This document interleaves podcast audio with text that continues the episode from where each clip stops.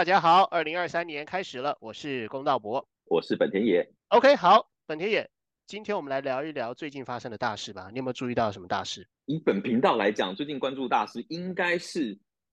中国有一个热气球飞越美国上空，然后引起美国非常紧张嘛。那还在讨论要不要打打下来，因为它看起来就是侦测间谍型的热的目的。那最后也把它打下来，然后就是在我们今天在录制的时候的这个最新新闻，就是终于把它打下来了这样子。那但这件事情其实对我们来讲很重要，但是对台湾来讲好像注意的人不多哎。这个事情呢，在在两天前美国开始报道的时候，美国的舆论是一片激愤，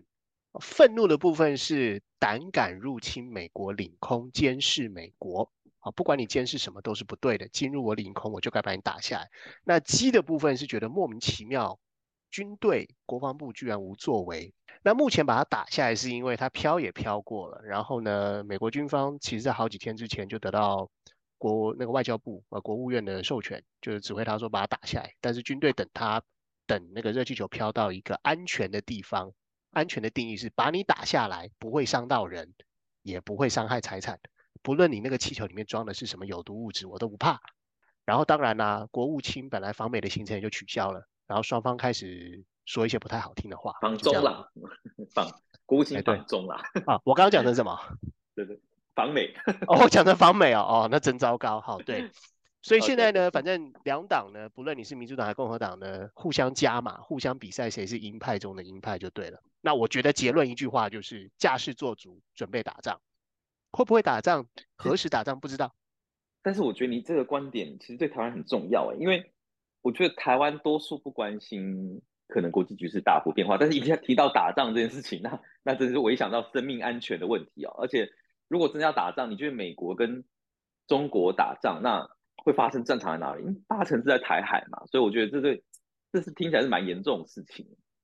第一岛链吧，从北边的日本开始，到经过冲绳啊，然后经过台湾，然后关岛。然后最近嘛，呃，国防部长跟美国国防部长跟菲律宾已经谈好了嘛，那一路延伸到澳洲啊，这个我们不是军事专家啦，我们也不准备谈军事细节啦，反正就是第一岛链全部串起来就对了，对啊。但我觉得现在这个是不是打仗这件事情，我觉得美中态度不同的原因，是因为你看哦，现在就是如果美国觉得就是哎，我就是不惜跟你老共一战，但是老共真的准备好嘛？我觉得到。很难讲，因为你看他现在可能是两手策略，他有就还是在进行统战。就是最近的新闻是，交通部长王国才有在跟对方在谈说，这个两岸要重新恢复，无论是空港或者是海港。那其实这感觉上是这个对岸释出的这个善意嘛。所以我觉得看起来应该有一派的说法是说啊，因为老共也在观察二零二四台湾的选举，总统选举会是什么样的结论，所以他这时候呢也会交由他的习近平要他的亲信呢，然后进行。动员在台湾的这个一切扶植起来统战力量，然后让这个台湾在这个二零二四选举的时候呢，民进党不要再继续胜选。所以我觉得他是两手策略啦。那这样两手策略，你到底觉得说，那老共到底要不要跟美国打仗？我觉得这件事情的意志就目前看起来就比较模糊，就是他也还没展现出来。我个人觉得啦，哈，这是我个人的观察，我觉得美国的立场从头到尾都没有变啊，在英文里面叫做 deterrence 啊，跟 containment。它就是包围、围堵跟贺阻。那包起来、围起来、贺阻，那基本上就是西洋棋的思考模式吧。把棋子走到该走的位置之后，就是将军嘛。那将军之后架势做足，位置摆对，要不要打？那对方就等着对方犯错。但我觉得你刚刚提到，在美国的立场里面看待对手，他对手究竟如何动员，是一件很有意思的事情。我们刚在聊天呢，我觉得最近有一部电影啊，叫做《满江红》。整部电影的结论啊，我看完了，我的感觉是那是一个政治动物园电影，因为到最后有一幕是这样的，就是呢，好几千个人在那边大喊收复失土，然后呢要驱除鞑虏啊，然后呢要，反正就是我觉得那是准对呀，对他应该也是要一副作战的态势，或者是说起码要动员内部的民气，那就不知道台湾怎么看这个事情。我觉得台湾相对来讲注意到的人还是不多，至少对多数的人，我相信还是有一些比较敏锐的人有有观察到，但是其实多数人对这件事情还是没有感觉。我觉得台湾多数人还是关注的是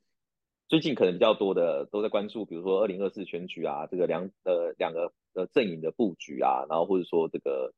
呃政治之间的这个互相的斗争这些等等，我觉得这个目前比较没有关注到呃外部事务在发生什么事情，不管说是中国对岸或者是说这个美国，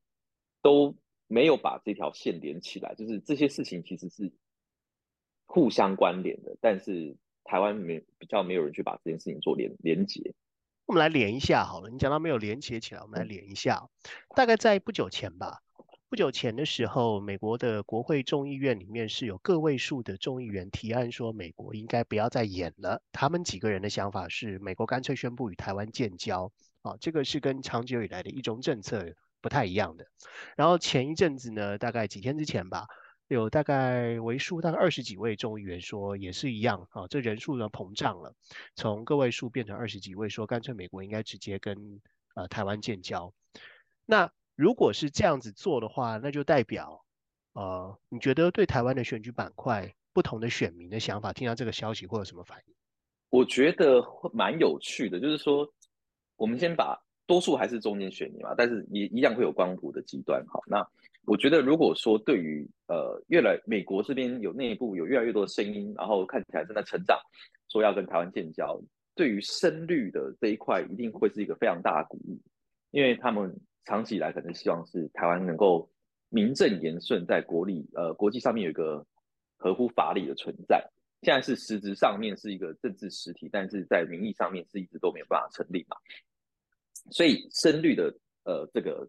族群应该会受到极大的鼓舞。但是对于中间选民，我觉得中间选民会考虑的事情就是比较比较不一样啊。就是比如说，OK，那美国如果下这步棋。就说啊，我支持我美国要跟台湾建交啊，成实质上成立台湾是一个政治主体。那下一个就看了看嘛，就是说那对岸这边会不会有相对应的反制？如果相对应呃对岸对这件事情的反制是说，那我如果说你美国要这么干，那我就跟你不惜一战。那我觉得到这个时候，因为现在大家越来越不相信，多数的中选民越来越不相信说，如果今天台海发生战争，是美国人帮打仗。大家不相信这件事情，大家一定想是说，那跟乌克兰一样嘛？台湾人去打仗，美国提供给你军备嘛，给你提供这些军需，但是流的人是流的是台湾人的血，而不是美国人血。如果在这样的前提之下，如果中间选民觉得这个事情发生几率增加，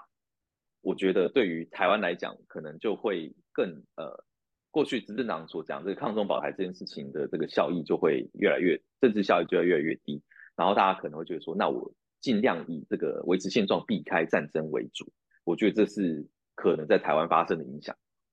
避开战争就是保护生命跟财产，财产就是钱嘛，对不对？嗯，那我们来聊一个话题哦，不知道台湾最近有没有注意哦，美国国债举债上限这件事情。其实台湾新闻有报道，但是一样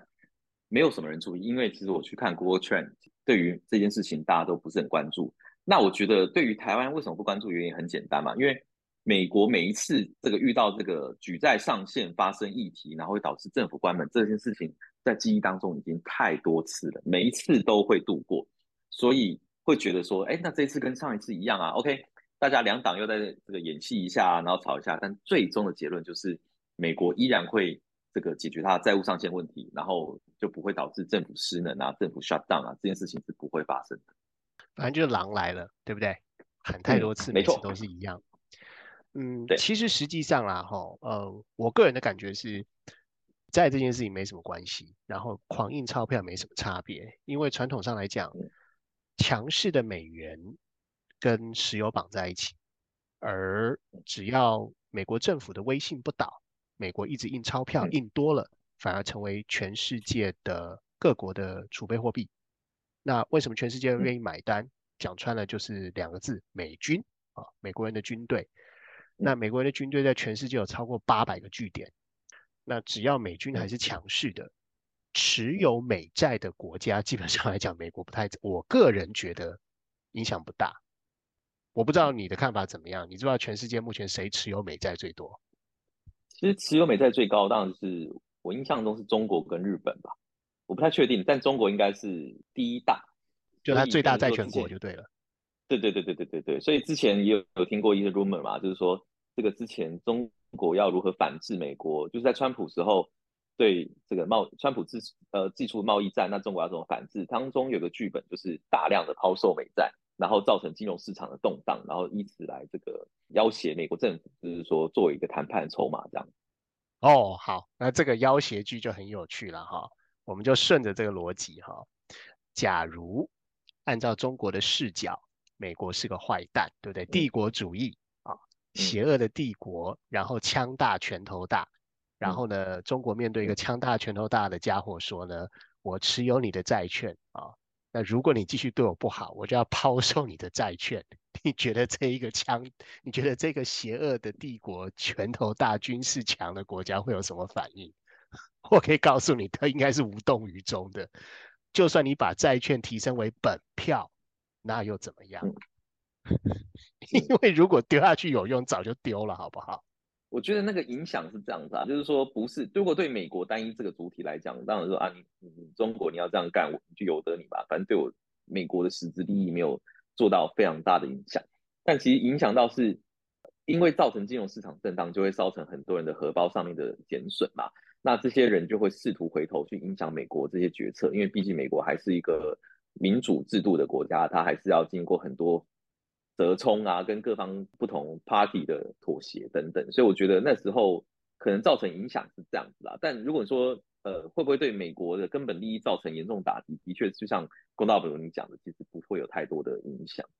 讲到利益，讲到不同的这个团体会影响到政策的方向，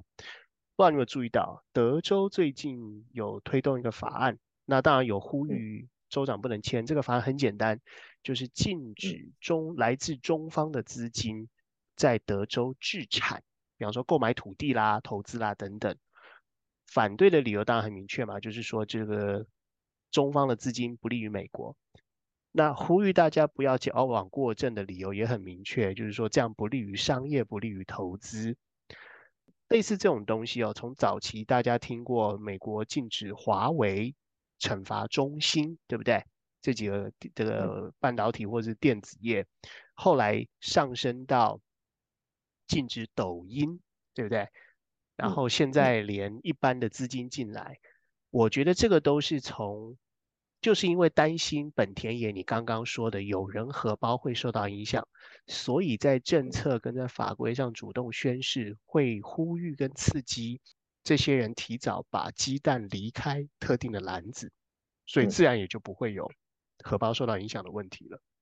刚刚我跟你讲这件事情，我觉得两方面都在发生这件事情。像之前中国官方这边也是要求，就是比如说，呃，我记得是有一些新闻是提到，是说习近平希望这些中国的高层呢是要把自己持有跟美国相关的资产，然后做这个抛呃，就是做售出啊，然后不要再继续持有美国相关的资产。其实那时候也是被解读是说，呃，因为必须要跟美国对抗嘛，所以不能持有敌对势力，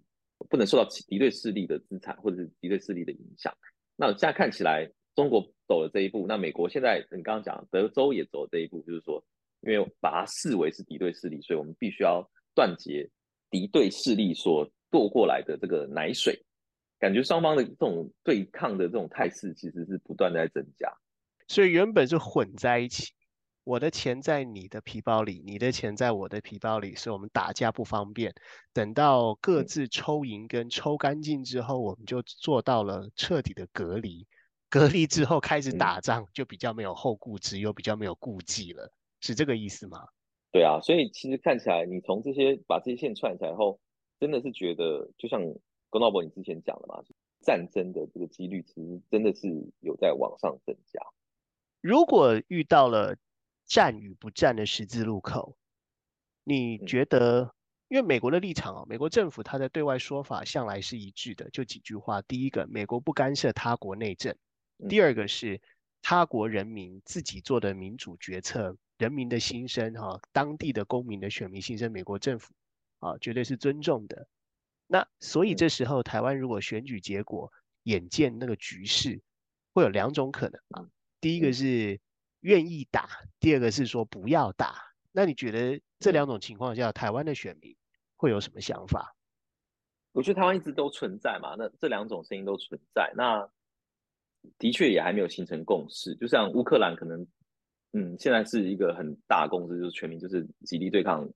就是俄罗斯这样。但因为台湾并没有目前并没有发生战争，所以其实目前这两种都存在，然后两种幸福幸福这两种立场的人呢，也没有发生太多的对话。目前大家还是各过各自的日日子啦。那有趣的地方是在于说，那如果真的台湾如果哪一天真的发生台海战争的话，大家的民心士气是不是可以跟乌克兰一样啊？然后结合在一起，这些等等，真的不知道，现在真的不知道。我觉得台湾身为处在一个太平洋一个小小的一个，不管你要说是大家立场不一样，不管你要说国家或者说地区，不管怎么样，它是一个个体。那在美中博弈的情况下，我们到底该怎么样去谋求自己最大利益？我觉得这一点是越来越困难了，因为我们就是棋子嘛，我们并并没有太多谈判的空间。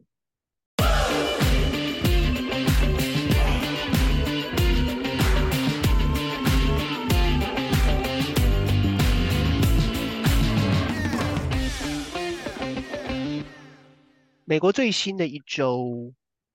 这个礼拜公布一月份的就业数字，超过五十万个就业机，就是美国企业界创造了五十万个就业机会，然后于是联准会又顺利的再升息。我们这边的看法是，今年应该继续，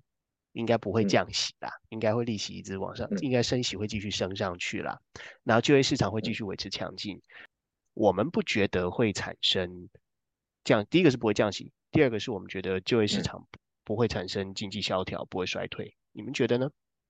其实这也是大部分，至少在台湾看到，就是金融市场反应的确是这样的，就大家认为这个升息不要减缓，但是要降息几率还不高。哦，目前为什么不高？原因是因为其实现在并没有一个降息的一个情况，因为通膨是不是就像联准会算觉得通膨已经有受到部分的抑制，然后。他自己也承认说，因为货币政策有滞后性嘛，所以就算现在停止升息，假设现在停止升息好了，效益也是要过一阵子才看得出来，所以联储会不会这么快降息，所以这一点是对的。至于你刚刚提到说这个就业市场依旧强劲，美国就业市场就不是那么了解，为什么美国就业市场会这么的强劲，就很就不是那么的好想象，因为我们都看到很多新闻，是很多科技巨头，不管是 Google、Amazon 这些等等，都在进行大量裁员嘛，那为什么突然之间这个？呃，就业市场又又又又新增了五十一万个工作岗位，这是非常令人感到好奇。那因为其实有很多的这个新闻的说法是说，它可能是放置在一些比较娱乐型的产业上面嘛，比如说它是旅游，因为大家现在疫情结束，大家都出来玩啊，然后这个游乐园啊，然后或者旅馆这些等等的这个缺工的情况还是很大，所以对于人才的呃，对于人员工的需求依旧强劲。会跟你看五十一万跟原来市场预期的二十几万，其实差距非常大。我就不知道说这三十几万到底是哪里蹦出来的。哎，如果这三十几万哪里蹦出来的呢？我们休息一下，然后听一段音乐，回头再来跟大家说明。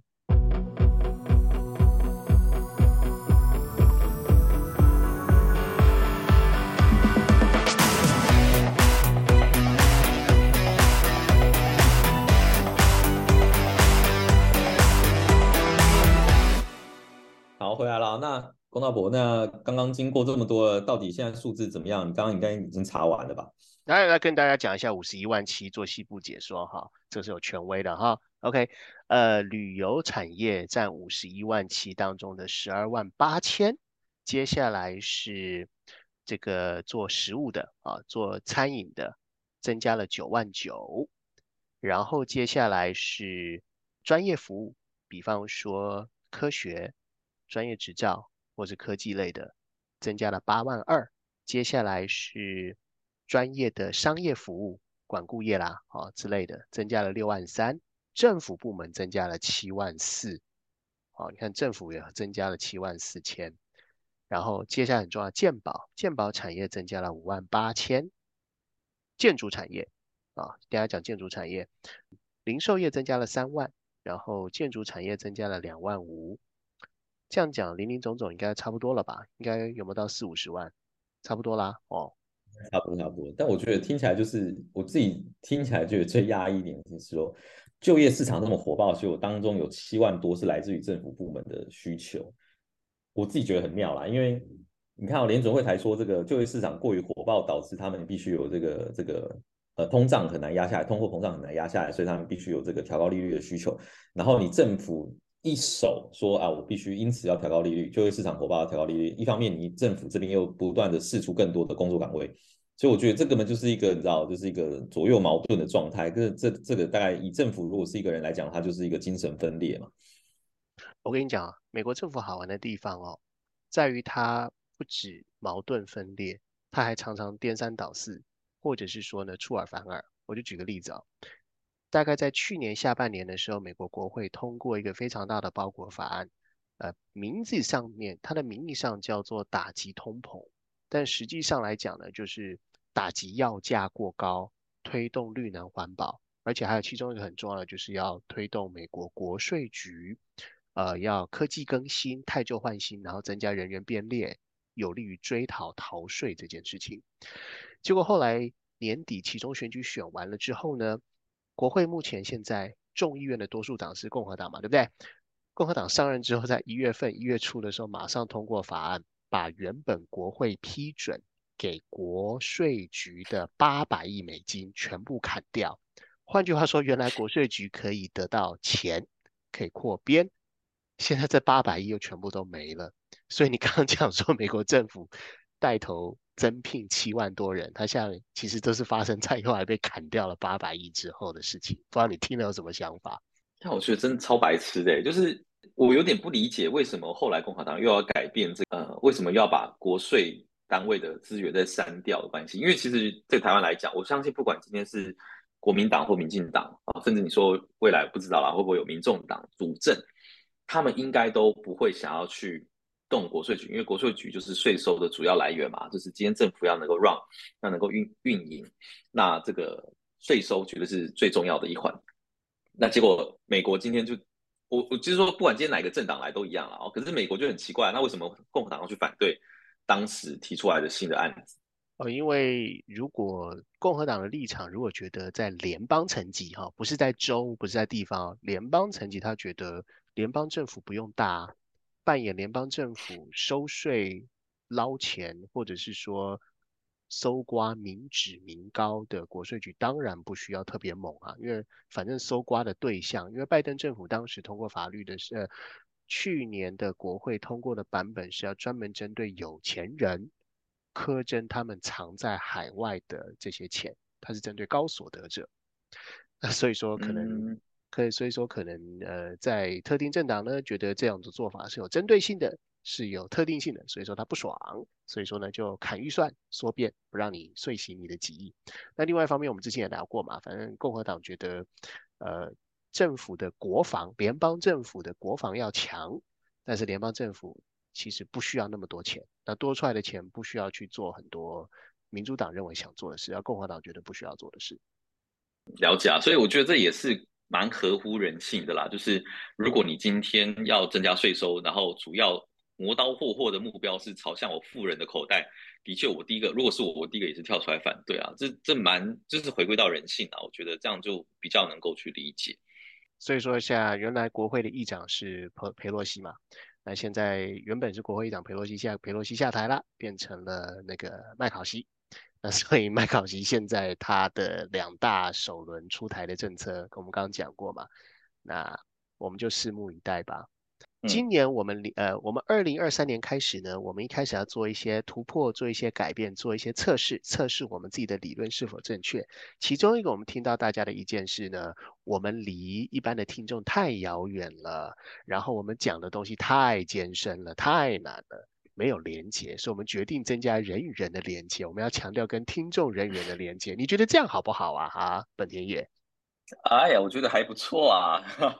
所以说，我们打算呢，呃，其中一个尝试呢，就是我们会诊在某一段，在每一集与下一集中间发生的一些我们觉得有意义的事情，整理起来跟大家听。那当然也是一样，会涉及到亚洲的观点跟美国的观点。我们做这样的尝试，希望能够回应听众的需要，然后呢，增加跟听众的连接。否则，我们等于是不食人间烟火了，对不对？